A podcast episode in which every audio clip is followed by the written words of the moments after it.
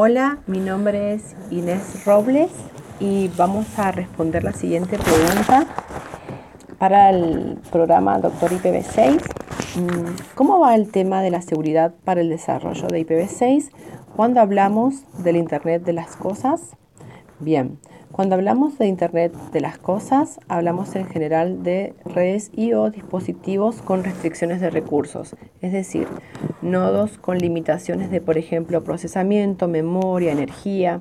Los nodos duermen para ahorrar energía. ¿sí? Dormir en el sentido de que están en estado idle, ¿sí? no se envían ni reciben paquetes. O cuando nos referimos a redes con restricciones, ¿sí? serían las redes con, por ejemplo, pérdida de datos o poco ancho de banda. ¿sí? Eh, como consecuencia de estas limitaciones, los enfoques de seguridad desarrollados hoy para desarrollarse tienen que adaptar a estos tipos de ambientes. ¿sí? Hay que tener en cuenta además que estos tipos de nodos, aunque, aunque tiene, tienen limitados recursos, son muy poderosos. ¿Por qué? Porque al ser tan numerosos, em, causan fácilmente un ataque de negación del servicio. ¿Y por qué decimos numerosos? Bueno, porque en IoT se dice que todo objeto que pueda estar conectado a Internet va a estar conectado, por lo tanto, cualquier objeto que ustedes se imaginen puede enviar un paquete y cuando tenemos varios objetos, muchos que envían un paquete, eh, si no tienen el control adecuado es muy fácil eh, generar un ataque de negación de servicio, como por ejemplo pasó en octubre del año pasado, se produjo un ataque a un sistema DNS y el ataque se realizó con nodos IoT. Bien, como se dijo en alguna conferencia, eh, la seguridad en IoT no es negociable. ¿sí? Eh, otro aspecto a considerar es la privacidad, ¿sí? confidencialidad e integridad de los datos, eh, porque, bueno, como dijimos ya, toda nuestra información de nuestra salud, de lo que hacemos diariamente, de todo el track de nuestra vida va a estar disponible en Internet. Entonces, si no se tienen los controles adecuados, es muy fácil que personas eh, accedan a nuestra información y nos perjudiquen. Así que cualquier producto de IoT que se venda en el mercado, ¿sí? tiene que contar con los eh, aspectos de seguridad que garanticen la privacidad y la seguridad de los datos. Bien, este, los, las redes de IoT se caracterizan por transmitir mensajes pequeños. Entonces, para transmitir paquetes de IPv6, ¿sí? que, eh, que a veces el paquete IPv6 es mucho más grande de lo que permite la tecnología de IoT, ¿sí? se utiliza, para transmitir, para transmitir un mensaje IPv6, se utiliza una capa de adaptación y compresión conocida como SysLow-PAN, eh, IPv6 for Low Power and Lossy Networks, significa. ¿sí? Eh, hay muchas organizaciones de estándares que se está trabajando en la seguridad de IoT. Una de ellas es el ETF, en donde obviamente se reconoce que la seguridad en IoT está en, en la etapa inicial, ¿sí? Igual hay mucho trabajo hecho, pero hay mucho también por hacer. ¿Sí? Por ejemplo, un análisis comprensivo de ISOs de seguridad para SysLow-PAN se puede encontrar en el documento llamado Draft Daniel SysLow-PAN Security Analysis con título IPv6 over Low Power Wireless Personal Area Networks Analysis, eh, Security Analysis, es del 2011.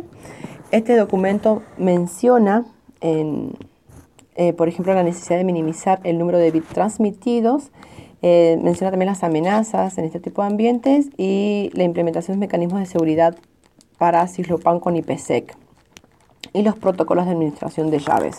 ¿sí? Eh, nosotros sabemos que para IoT IPsec es caro computacionalmente, por lo que tiene que ser adaptado para IoT. ¿sí?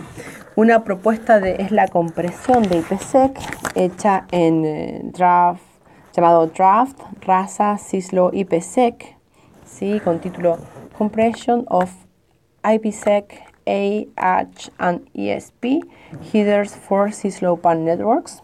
¿sí? Eh, otro de los requerimientos para los protocolos de seguridad es la eficiencia de energía. ¿sí? Un esquema de seguridad debe ser eficiente como así también maximizar la vida de la red. Adicionalmente, también el ITF publicó un RFC eh, con número 7925, el cual define los perfiles para TLS and DTLS 1.2 para IoT. Estos perfiles especifican eh, las configuraciones y las extensiones de, los, de estos protocolos y para ser adaptados a IoT y que sean utilizados eficientemente, por supuesto. Em, otro aspecto a considerar, por ejemplo, el ETF se trabaja en adaptar IPv6 para eh, una red de 15.4 TSCH, la Slot Channel Hopping, que serían SysTish, que se dicen SysTish Networks. Bueno, este, este grupo eh, también elaboró un framework mínimo de seguridad en el documento para SysTish Network, en el documento Draft ITF SysTish Minimal Security con título Minimal Security Framework for SysTish.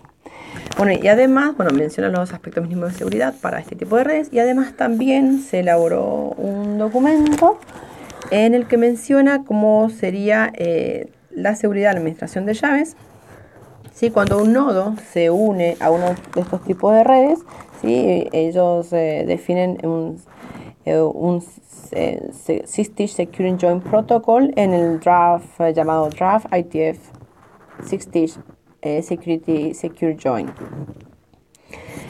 por último, recomiendo leer un draft reciente em, em, elaborado en un grupo de IoT que se llama Draft ITF LWIG Crypto Sensors con título Practical Considerations and Implementation Experiences in Securing Smart Object Networks. Este documento describe los principales eh, desafíos asociados con la seguridad de objetos inteligentes en ambientes con restricciones de recursos. Estos desafíos incluyen las dificultades de implementación en las actuales plataformas de IoT, ¿sí? el problema de la provisión de claves y la elección de implementar eh, la seguridad en, las capas, las diferentes capas del stack de IoT. ¿sí? Yo tengo mi stack de IoT con, y tengo que decidir en qué capa eh, poner, digamos, la seguridad. Bueno, este documento discute cuál es la capa correcta. Obviamente va a depender de un montón de factores que se mencionan en el documento y uno de los principales en qué implementación eh, se va a utilizar. qué aplicación. Perdón. Em, también el documento describe una propuesta de implementación que requiere una mínima configuración y que es adaptable a la mayoría de los ambientes de IoT. Eh, adicionalmente, se discute la disponibilidad de librerías criptográficas para IoT y se presentan experiencias de implementación con estas librerías. Eh, especialmente también se provee información sobre el tamaño de código y la velocidad de hardware. Y por último, el documento menciona los trade-offs eh, involucrando diferentes tipos de enfoques de seguridad. Em, bueno, muchas gracias y cualquier cosa, por favor, eh, consultas por email. Gracias.